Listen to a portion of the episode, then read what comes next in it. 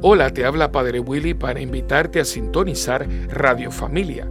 Nos puedes conseguir en www.sbradiofamilia.org. En familia y con la familia, todo es mejor y más agradable a Dios.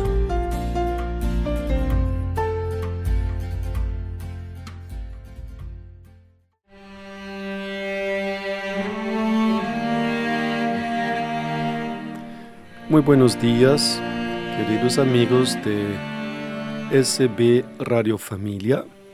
Aquí les hablo desde el estudio Nazaret, el padre Gregorio Bayar de la Orden de la Santa Cruz. Estoy en Puerto Rico en este momento para una misión de la obra de los Santos Ángeles. Aprovecho para hablarles y dirigir un mensaje a las familias para que vean que aunque los ángeles no se casen, no engendren angelitos, ellos no, no obstante tienen que ver mucho con la familia. Quiero empezar con una oración sacada del devocionario a los santos ángeles del padre Cornelio Pfeiffer. Oh Santo Ángel de la Guarda, mi amigo querido, y guía solícito en el camino peligroso de la vida. Te agradezco de todo corazón por los numerosos beneficios que me fueron dados mediante tu amor y bondad, y por la ayuda poderosa con la cual me protegiste de tantos peligros y tentaciones. Te pido que me dejes siempre experimentar tu amor y tu cuidado. Aleja de mí todos los peligros. Aumenta en mí el horror al pecado y el amor por todo lo que es bueno. Sé mi consejero y consolador en todas las circunstancias de mi vida, y cuando ésta llegue a su término, conduce mi alma a través del valle de la muerte hacia el reino de la paz eterna, para que por toda la eternidad podamos alabar juntos a Dios y regocijarnos en su gloria. Por Jesucristo nuestro Señor. Amén. Oh ángel de Dios, hazme digno de tu amor tan tierno, de tu compañía celestial y de tu protección que nunca falla. Entonces, queridos amigos, los ángeles, hablemos de ángeles. Y antes de todo tenemos que aclarar si los ángeles existen. Si yo les hablara de Blanca Nieve, ustedes dirían, pues eso es un cuento es un personaje de los cuentos para niños. ¿Y los ángeles? ¿Los ángeles existen? Claro que sí. Pero si yo no, nunca he visto a un ángel, convénceme que los ángeles existen. Pues unos dicen es que uno lo siente. Bueno, yo nunca he sentido a un ángel, entonces para mí no existen. ¿Cómo podemos saber que los ángeles existen? La revelación, la Biblia, la revelación oral de la iglesia nos da testimonio acerca de la existencia de los ángeles. Los ángeles son reales, realmente existen. Desde la primera página, desde el primer versículo de la Biblia, se habla de ángeles. Ahí se dice que Dios creó el cielo y la tierra. La tierra la hizo para los hombres, dice el, el salmista, explicando. Y el cielo es aquel ambiente donde Dios vive con sus ángeles. Ya en el primer libro, por tanto, se habla de ángeles. Más adelante se habla de los buenos ángeles a la entrada del paraíso. Los querubines impiden que el hombre tenga acceso al árbol de la vida. Y en el último libro de la Biblia nuevamente encontramos a los ángeles sobre los doce botones de la Jerusalén celeste invitándonos a entrar. Ahora los ángeles ya no están para impedir el acceso del hombre al árbol de la vida, sino invitan a entrar a la Jerusalén celestial. Lo que Dios reveló, eso está resumido en el Catecismo de la Iglesia Católica de San Juan Pablo II. Ahí dice el numeral 328. La existencia de seres espirituales no corporales, que la Sagrada Escritura llama habitualmente ángeles, es una verdad de fe. El testimonio de la Escritura es tan claro como la unanimidad de la tradición. Por tanto, queridos amigos, no estamos perdiendo tiempo. Los ángeles son reales, los ángeles existen. Es dogma de fe. Podemos confiar en eso. Entonces, si los ángeles existen, ¿cómo son? ¿Cómo es un ángel? Pues ahí muchas veces uno recibe la respuesta, pues de, ojos azules, son altos, con alas, vestidos blancos. Pues puede haber habido apariciones de ángeles en la Biblia en las que el ángel de hecho se manifestó de esa manera, pero no siempre es así. San Agustín explica, nuevamente estoy citando el Catecismo de la Iglesia Católica, numeral 329. El nombre de ángel indica su oficio, no su naturaleza. Ángel significa mensajero. Si preguntas por su naturaleza, te diré que es un espíritu. Si preguntas por lo que hace, te diré que es un ángel. Con todo su ser, los ángeles son servidores y mensajeros de Dios, porque contemplan constantemente el rostro de mi Padre que está en los cielos. Son agentes de sus órdenes, atentos a la voz de su palabra. En tanto que la criatura, en, tanto que criaturas puramente espirituales, tienen inteligencia y voluntad. Son criaturas personales e inmortales. Superan en perfección a todas las criaturas visibles. El resplandor de su gloria da testimonio de ello.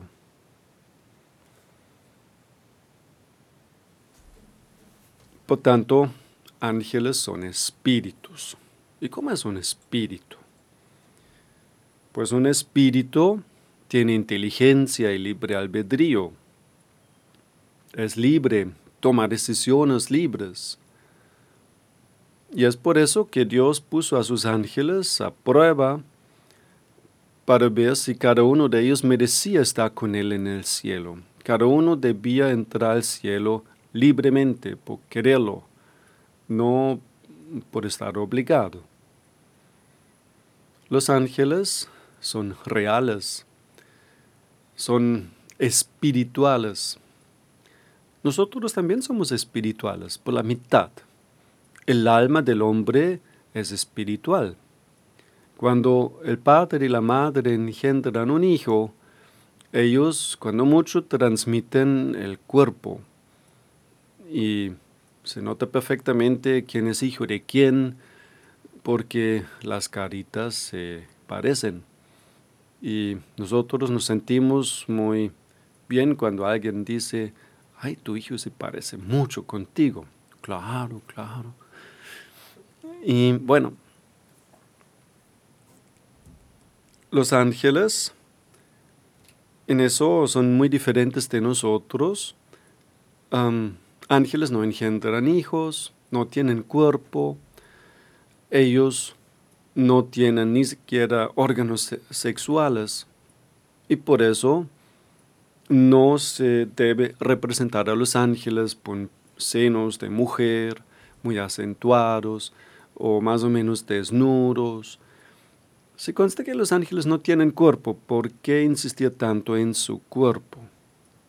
Un ángel no debe ser representado desnudo, sino como aparecen en la Sagrada Escritura con vestidos, porque de esa manera, o sea, en el libro del Apocalipsis, no, del profeta Isaías, por ejemplo, leemos que los serafines se tapaban las piernas con las alas, con un par de alas volaban y con un par de alas tapaban su rostro y con otro par de alas se tapaban las piernas. Es una manera, así nos explicó el profesor de Biblia, para decir que se tapaban los genitales, para no decir genitales. ¿Y por qué los tapan? Pues porque no tienen por qué insistir tanto en un cuerpo si consta que los ángeles no tienen cuerpo. Por tanto, un ángel a él no le da sueño, no se enferma, no se muere, no le duele la barriga ni la cabeza y nunca siente atracción sexual, no siente tentaciones sexuales. Todo eso tiene que ver con la vida material, la vida del hombre, por ejemplo. Nosotros tenemos todo eso, tenemos sexualidad, y es mentira que uno podría escoger el sexo. Esto ya está predeterminado antes del nacimiento y siempre seremos o hombre o mujer. Por tanto, los ángeles son espíritus puros. No se vayan, ese tema está muy interesante. Después de un corte regresaremos.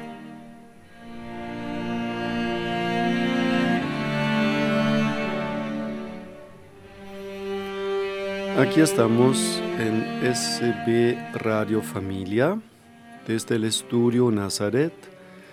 Sigamos con nuestro tema Los ángeles y la familia. Ya, ya vimos que los ángeles no tienen cuerpo, tienen libre albedrío, o sea, voluntad libre, tienen inteligencia, pero los ángeles no comparten con nosotros las características corporales. No tienen sueño, no comen, no beben.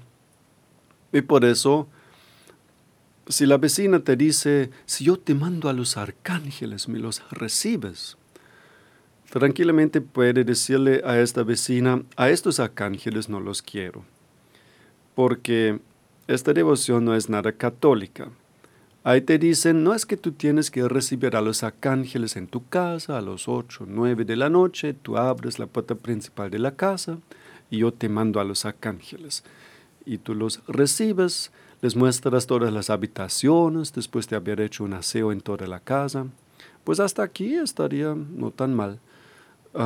hacer un aseo me parece excelente, porque a los ángeles les gusta el orden.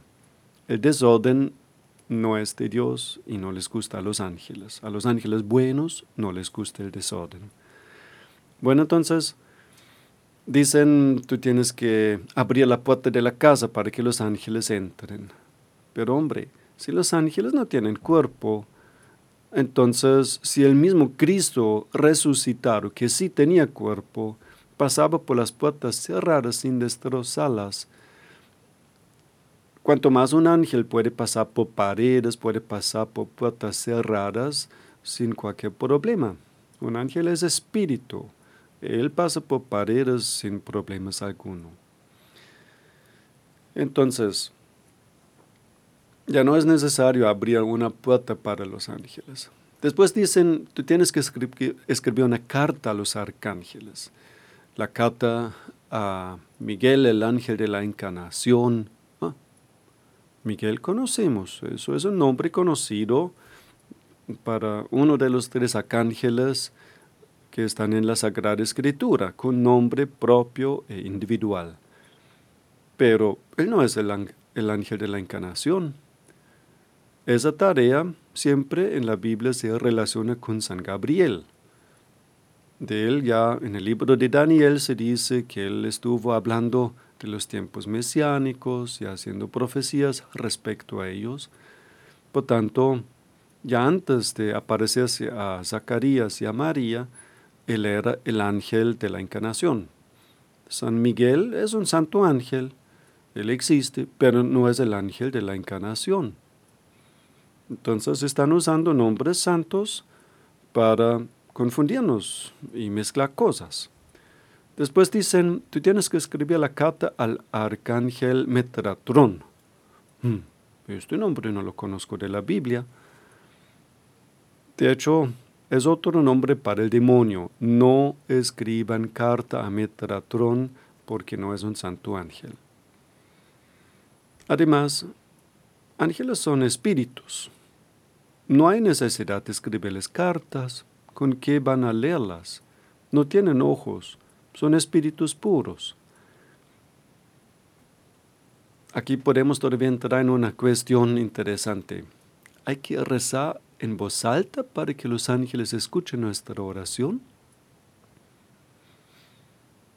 ¿O basta hacer una oración mental? Generalmente el sentido común dice a la gente que no hay que rezar en voz alta, los ángeles entienden también oraciones mentales. Y es correcto. Ángeles no tienen audición, no tienen orejas. Por tanto, un ángel no necesita que hables en voz alta para que él te entienda. Lo que le llega al ángel no son ondas acústicas, sino lo que le llega es el mensaje espiritual.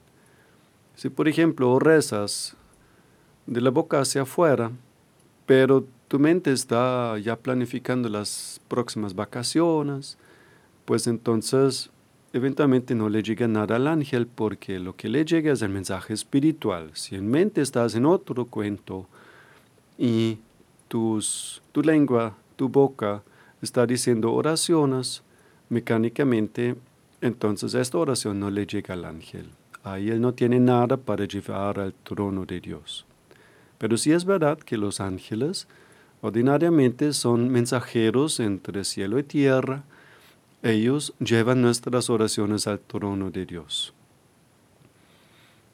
Entonces, ángeles no se casan como no tienen cuerpo, pero ellos sí pueden influir sobre nuestros matrimonios. Pero de esto hablemos después todavía.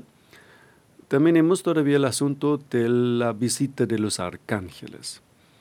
Ahí dicen, tú tienes que escribir una carta a los arcángeles, ya descartamos eso. Y todavía dicen, es que tú tienes que preparar una cena muy rica a los arcángeles, que las lentejillas, que el arrocito, que el agua cristalina, y que tienes que prender una vela blanca durante cinco días para marcar el tiempo de la estadía de los arcángeles en tu casa. Bueno, ah, existen otras versiones también de devoción a los arcángeles. Por ejemplo, te venden todo un set de siete velas con siete oraciones a los siete arcángeles, al arcángel Chamuel y al arcángel tal y uno se pregunta, ¿de dónde saben estos nombres? Bueno, en la Sagrada Escritura Chamuel no está, tampoco Metatron, por tanto, estos nombres no los debemos utilizar. Dice el, el directorio sobre la piedad popular con palabras muy claras. Es se debe rechazar el uso de dar nombres individuales a los arcángeles, aparte de Miguel, Gabriel y Rafael, y para de contar. Hay que rechazar el uso de darles nombres a los arcángeles. Pues ahí están los tres arcángeles, Miguel, Gabriel y Rafael. Estos nombres están asegurados porque la revelación bíblica habla de ellos. Otros nombres pueden ser ciertos, pero pueden ser que no. No debemos usar estos nombres porque la iglesia no lo permite. Por esta incertidumbre no sabemos cuáles ángeles realmente son correctos, o sea, los nombres son correctos y estos ángeles realmente existen y cuáles no. Además, en estas listas que encuentras en internet, en literatura esotérica, nombres de ángeles con sus tareas. En estas listas yo encuentro de vez en cuando nombres de los que se sabe de la revelación bíblica que son nombres de demonios. Entonces, ¿qué caso tiene que invoquemos a ángeles que son de abajo, ángeles caídos? No nos conviene para nada. Por tanto, no hay que invocar a otros ángeles individuales aparte de Miguel, Gabriel y Rafael. A los otros se puede invocar por su, no, por su tarea. Mi ángel de la guarda, santas, ah, santos ángeles de las virtudes, ayúdenme a practicar las virtudes de la puntualidad, por ejemplo. O entonces, el Apocalipsis nos habla del ángel de las aguas, santo ángel de las aguas, eh, eh, trae, tu elemento a aquellas partes de nuestro país donde hace falta más agua. O entonces el ángel del fuego es mencionado y hay un incendio en alguna parte.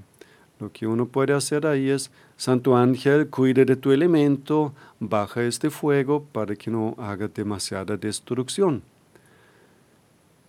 Así podemos invocarlos por sus tareas sin usar su nombre individual.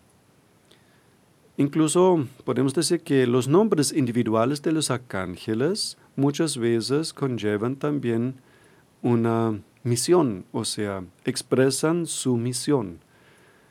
Así Miguel dice en traducción, ¿quién como Dios? Fue eso lo que él dijo en la prueba de los ángeles. Rafael significa Dios cura, Dios sana y lo que hace es dar indicaciones cómo sanar la ceguera del anciano Tobit y cómo superar la, la esterilidad de Sara. Y San Gabriel infunde fuerzas a Daniel, a, la Virgen María, le dice, la fuerza del Altísimo te cubrirá con su sombra. Así que si una mujer desea tener hijos y hasta ahora no tiene esta bendición, que invoque a San Rafael Arcángel, eh, perdón, que invoque a San Gabriel Arcángel. No se vayan, vamos a un corte para regresar pronto para continuar ese tema tan interesante sobre los ángeles.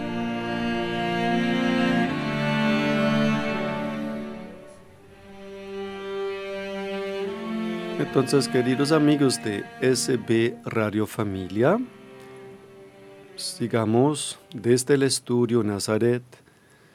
Les habla el Padre Gregorio sobre los ángeles y la familia. Ya hablamos hasta ahora de la naturaleza de los ángeles, que es espiritual. Ya vimos que la visita de los arcángeles, que por ahí se maneja, es una devoción nada católica, sino esotérica de la nueva era. Los ángeles no comen, no hay que invitarlos a una comida, no hay que prepararles una cena muy rica porque no van a probarla.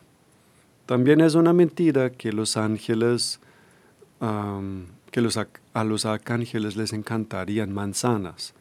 Pues si no tienen estómago, ¿con qué van a comerlas? Por tanto, no hay que prepararles manzanas tampoco. Los ángeles no tienen horario para llegar a tu casa. Siempre estarán contigo, no solamente por cinco días, si tú eres devoto de los ángeles. Por tanto, olvídense de esa devoción no católica de la visita de los arcángeles. Pero si es verdad, si invocamos a los ángeles, si constantemente rezamos a ellos todos los días, entonces están más animados a ayudarnos. Eso sí es cierto. Porque los ángeles dependen de, nuestro libre albedrío. Dios les dio orden de ayudarnos, de conducirnos, de protegernos, pero también les dio orden de respetar nuestro libre albedrío. Si no queremos ser ayudados, el ángel no tiene manera de ayudarnos porque depende de nuestro libre albedrío. Entonces, hagamos ese propósito de invocarlos más frecuentemente. Antes habíamos dicho que los ángeles no se casan, pero ellos sí influyen sobre los matrimonios y pueden hacerlo desde el principio. Ya voy en unos nueve testimonios de mujeres, principalmente mujeres, entre ellos también un hombre, que se casaron felizmente con la ayuda de San Rafael Arcángel.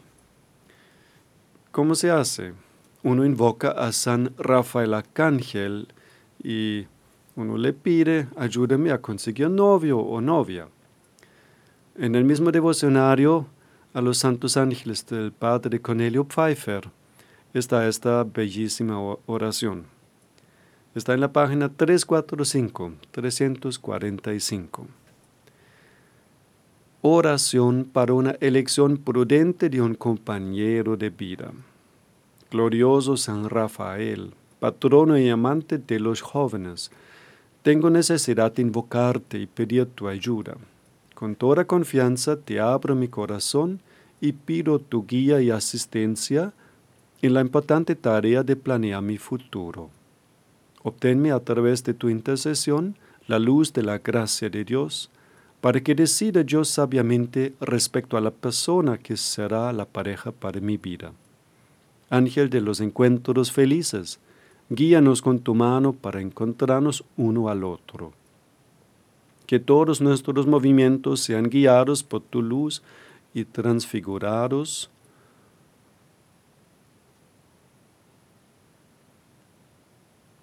por tu alegría. Así como guiaste al joven Tobías hacia Sara y les abriste una nueva vida de felicidad en su santo matrimonio, guíame hacia aquel o aquella a quien tu sabiduría angelical considere como él o la mejor para unirse conmigo en matrimonio. San Rafael, amante patrono de aquellos que buscan un compañero para el matrimonio, ayúdame en esta decisión suprema de mi vida.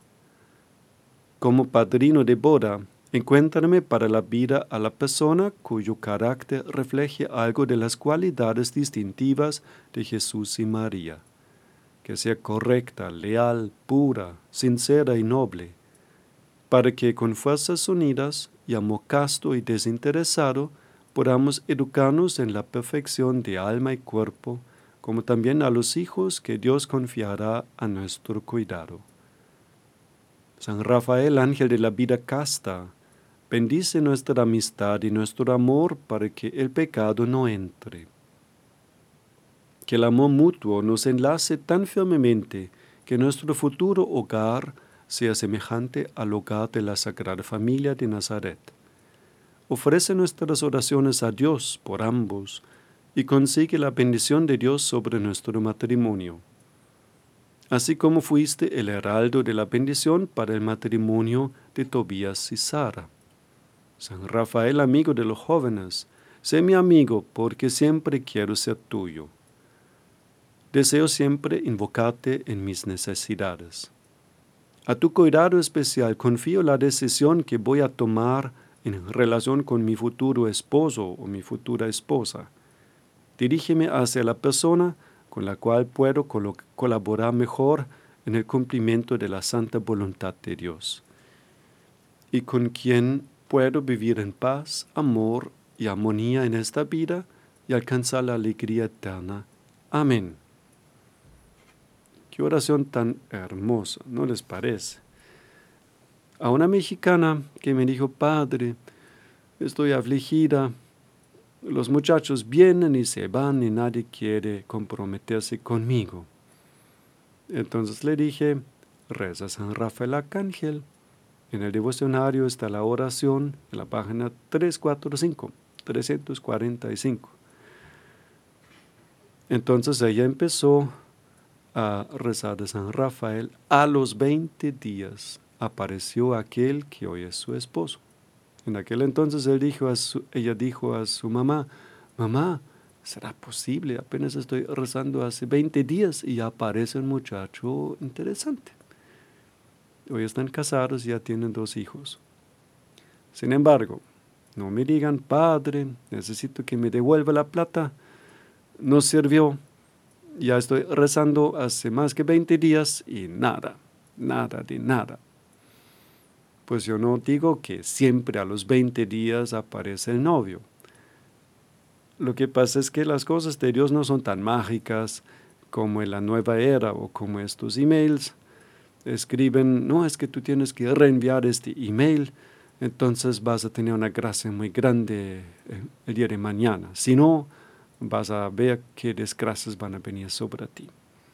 Y tienes que reenviarlo al menos a 10 contactos muy pronto a estos emails a la basura, pero pronto, porque esto sí es superstición. Otra mexicana rezó bastante tiempo más que 20 días. Hasta llegó a afirmar, padre, esto no sirve, ya lo comprobé. Mire cómo estoy de vieja y no me casé. Hoy está casada con un abogado y vive en Barcelona, en España pero primero dijo que no sabía. Y mientras tanto les nació todavía un hijo.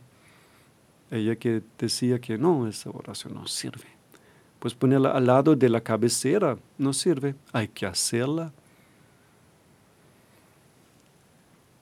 Entonces, si usted me dice, Padre, es que usted llegó tarde y ya, ya me casé y ya tengo mis dolores de cabeza con los hijos tranquilo.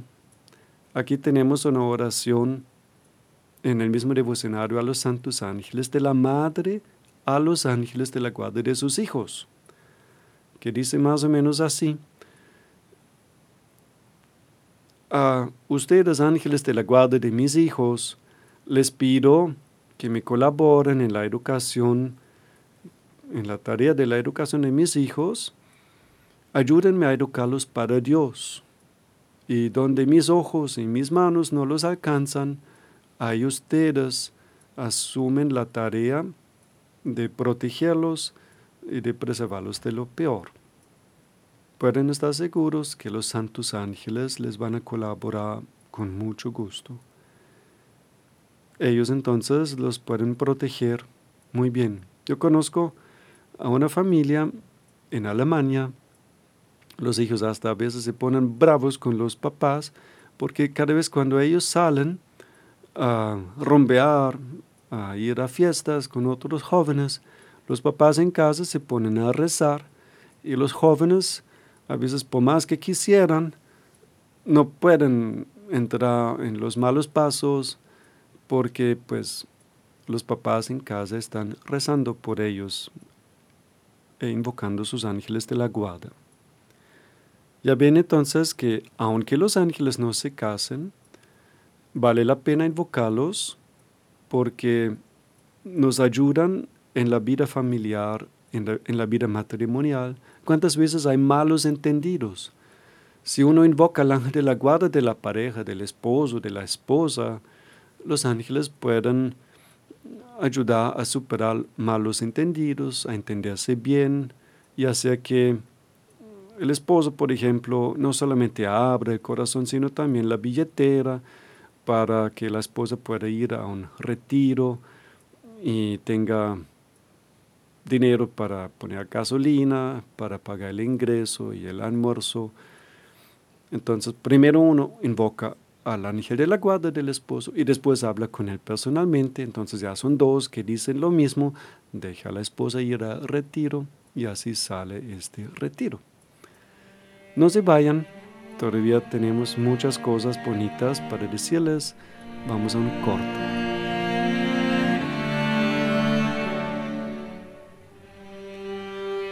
Queridos amigos de SB Radio Familia, continuamos desde el estudio Nazaret a hablar sobre los ángeles. Les habla el padre Gregorio Bayer ya hemos visto varios elementos muy interesantes los ángeles existen, son espíritus puros, no se debe invitar a los arcángeles con aquella visita de los arcángeles de la nueva era, porque no es nada católica. Y ya vimos ahora también que los nombres de los arcángeles tienen traducción y normalmente resume el nombre de cada ángel, su misión particular, su tarea que él tiene de parte de Dios. Entonces, si no conocemos los nombres de nuestros ángeles de la guarda, tampoco la iglesia nos permite darles nombres, porque podríamos meter la pata y darles un nombre que es nombre de demonio. Esto ya a veces ha pasado, que alguien se acuesta, sueña con el nombre de su ángel de la guarda. Ay, santo ángel de la guarda, necesito que me digas tu nombre. Entonces, les parece que escuchan un nombre en sueños y a partir de este momento invocan a su ángel de la guarda con este nombre, creyendo que este es el nombre de su ángel de la guarda. Y yo en dos ocasiones ya encontré señoras que me dijeron, ah, ya conozco el nombre de mi ángel de la guarda, es tal. Y me dieron ganas de llorar porque este nombre sí es conocido, es nombre de demonio, es un nombre bíblico. Es interesante que la Biblia habla con más frecuencia de nombres individuales de demonios que de santos ángeles. Tal vez porque en el exorcismo el, el exorcista pregunta al al demonio por su nombre y una vez que lo sabe, a partir de este momento ya no tarda en salir. Porque si se conoce el nombre de una persona, uno tiene cierto poder sobre la persona. Y así también sobre ese demonio. Uno entonces le puede de salir pronto cuando se conoce su nombre. Entonces, tal vez por eso Dios permitió que en la Biblia haya muchos nombres de demonios. Muchas veces los nombres de las divindades, de los dioses de los paganos, en verdad son nombres individuales de demonios. Ahorita no voy a enumerarlos para no llamarlos, pero tengan esta información de fondo. Entonces, lo que en la vida matrimonial nos asusta son diversas, diversas situaciones. Por ejemplo, el alcoholismo. Uno de los dos cae en el vicio del trago. Entonces, esto muchas veces ha dividido familias, es un sufrimiento para ambas partes, para el que tiene el vicio, pero también los otros sufren mucho. También ahí los santos ángeles pueden ayudar. Invoquemos a las potestades, el quinto coro de los ángeles, que en griego se llaman dynameis. Ahí dentro está la palabra dinámico o dinamite, o sea, fuerza. Estas, estos ángeles se llaman fuerzas La, palabra tradicional sería, son las potestades. En la tradición también se les ha dado el nombre de virtudes. Vis, virtus, en latín significa fuerza también, pero también puede significar virtud. Por eso es mejor reservar este nombre para otro coro, o sea, el el séptimo coro. Bueno, volvamos al coro de las potestades.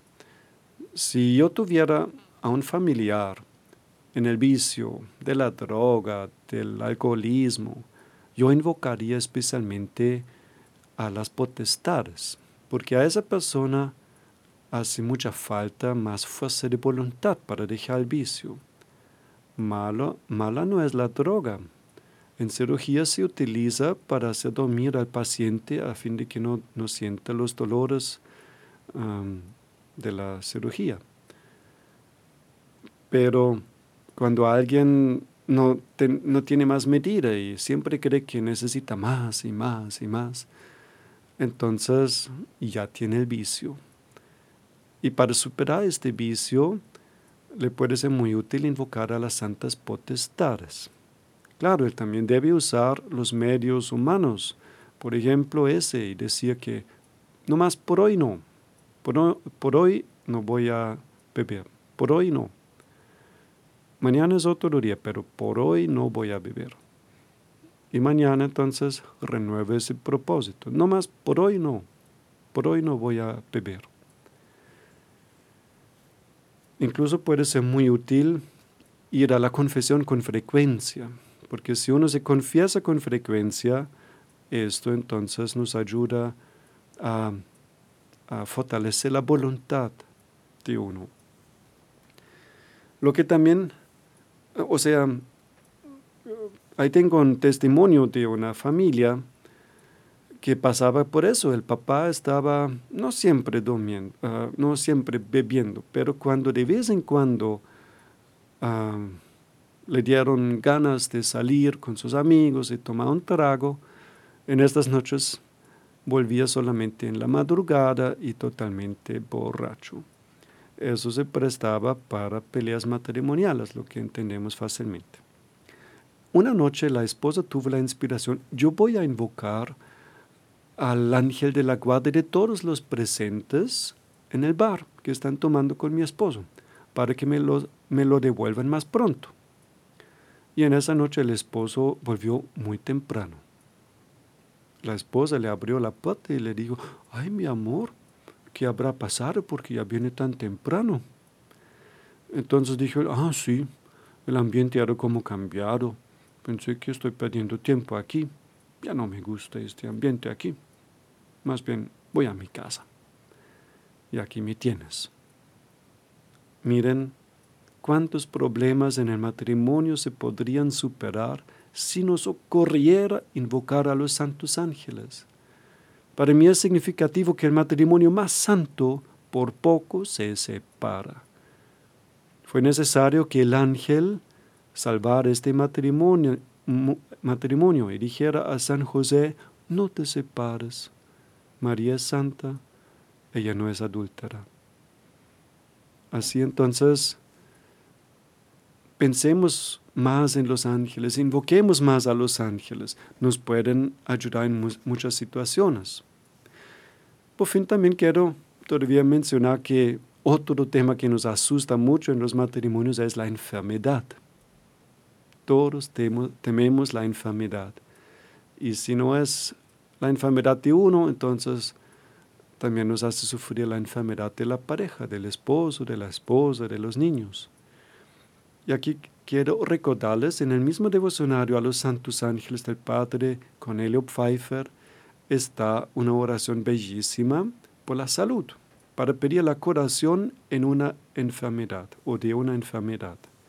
Buen San Rafael, te invoco como patrono de aquellos afligido, ah, que están afligidos por alguna enfermedad o tortura corporal. Tú preparaste el remedio que curó la ceguera de Tobit. Tu nombre significa Dios cura. Pido tu ayuda en mi necesidad. Si es la voluntad de Dios, cura mi enfermedad, o por lo menos dame la fuerza que necesito para soportarla pacientemente como expiación por mis pecados y por la salvación de mi alma. Enséñame a unir mis sufrimientos a los de Jesús y María y a buscar la gracia de Dios en la Sagrada Comunión y en la oración. Deseo imitarte en tu celo de ejecutar la voluntad de Dios en todas las cosas. Como el joven Tobías, te escojo como compañero de viaje a través del valle de lágrimas. Deseo seguir tus inspiraciones en cada paso del camino y así llegar al final de este viaje bajo tu protección constante y en la gracia de Dios. San Rafael, el viejo Tobite, reveló como auxilio de la gracia de Dios. Sé mi auxilio y obténme la gracia de Dios y el favor, favor que pido a través de tu intercesión poderosa. Médico de Dios, cúrame como curaste a Tobit. San Rafael, que eres llamado medicina de Dios y ángel de la salud, ruega por mí. Amén. Lo que también nos asusta es la muerte, ¿cierto? Todos tememos la muerte. Y pues acuérdense que uno de los deberes de los esposos también es llamar al sacerdote con tiempo para que dé la extrema unción a la pareja para que muera en paz. Así entonces, acuérdense que San Miguel Arcángel es el patrono de una buena muerte y él puede interceder por nosotros para que ah, podamos morir en paz con Dios y con el consuelo de los sacramentos, entre ellos también la unción de los enfermos. Muchas gracias entonces, tuvimos ahora una hora muy rica, ¿no les parece? Yo quiero concluir invocando a sus ángeles de la guarda y pidiendo una bendición sobre ustedes y sus familias. Santos ángeles de la guarda de todos los oyentes, yo los invoco para que los protejan, que los iluminen, que los guíen y que esta bendición de Dios Todopoderoso, Padre, Hijo y Espíritu Santo descienda sobre ustedes, sus familias, especialmente sus hijos, y que esa bendición permanezca para siempre. Amén.